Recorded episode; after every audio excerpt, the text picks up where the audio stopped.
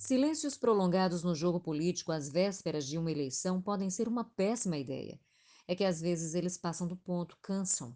Nas eleições de 2018, Luciano Cartacho tanto protelou a decisão sobre sua candidatura ao governo do estado que perdeu a oportunidade de disputar o Palácio da Redenção. Como dizem na política, deixou o cavalo selado passar batido. Este ano, a pressão em torno dele por parte dos aliados o fez divulgar o nome de Edilma Freire como sua pré-candidata. Ainda assim, demorou. E provocou frustrações que pesaram sobre acordos passados. Alianças se quebraram sem a menor cerimônia. Cartacho perdeu apoios que foram essenciais quando da reeleição dele para a prefeitura de João Pessoa. É aquela coisa, toda escolha tem seus reveses. Mas há uma diferença entre lá e cá. Cartacho agora se antecipa. Explico.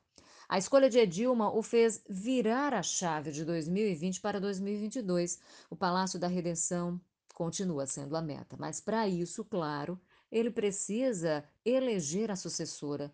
E é aí que o bicho pega. Cartacho e Edilma vão estar na linha de frente do bombardeio dos adversários. A preço de hoje, eleição 17. E todos vão bater sem dó nem piedade na gestão que tem seus calos.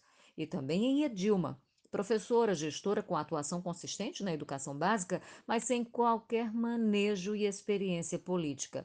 Soma-se a isso o fato de ser concunhada de Cartacho, que já tentou eleger o irmão sem sucesso. A favor dela, o legado como secretária. Edilma conseguiu atingir a meta de crescimento do IDEB com nota 5,54. 6 é o valor de referência. Há nos bastidores rumores de que, para chegar forte em 2022, Cartacho poderia abrir mão da candidatura de Edilma para apoiar o projeto do MDB, que apostou todas as fichas em Nilvan Ferreira. O MDB busca no comunicador um passaporte para a retomada do espaço perdido nas últimas eleições. Eu não creio que essa parceria MDB-PV se sustente. Primeiro, porque dois anos é tempo demais para manter uma relação num universo instável por natureza. Depois, porque toda a narrativa construída até aqui pelo atual prefeito da capital cairia por terra.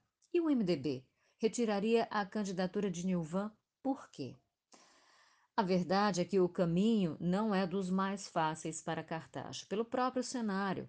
Por mais que a gestão tenha aprovação popular, Edilma não é Cartacho e os adversários vêm para o tudo ou nada.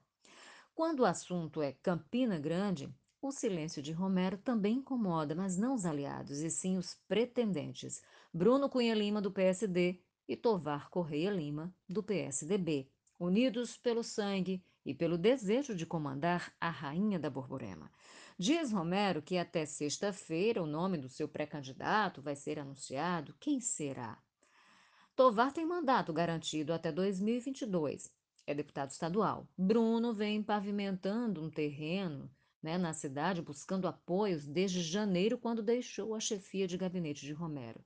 Esse trabalho fez efeito, inclusive, nas pesquisas, e são elas que devem pesar na decisão do prefeito de Campina. Até agora, Bruno, que se filiou ao partido de Romero, lidera as intenções de voto do campinense. Tovar aparece em quinto. Quando o assunto é rejeição, aí Tovar ganha de Bruno. É verdade que pesquisa não ganha eleição, mas ela reflete o momento, e o momento é de escolha. Estamos a três meses das eleições. Assim como em João Pessoa, Campina Grande também apresenta uma pulverização de candidaturas. São 14 nomes, tem gente dos mais diferentes espectros ideológicos. E também, como na capital, muitos desses nomes não vão vingar. As convenções partidárias que começam dia 31 vão ser a peneira que falta.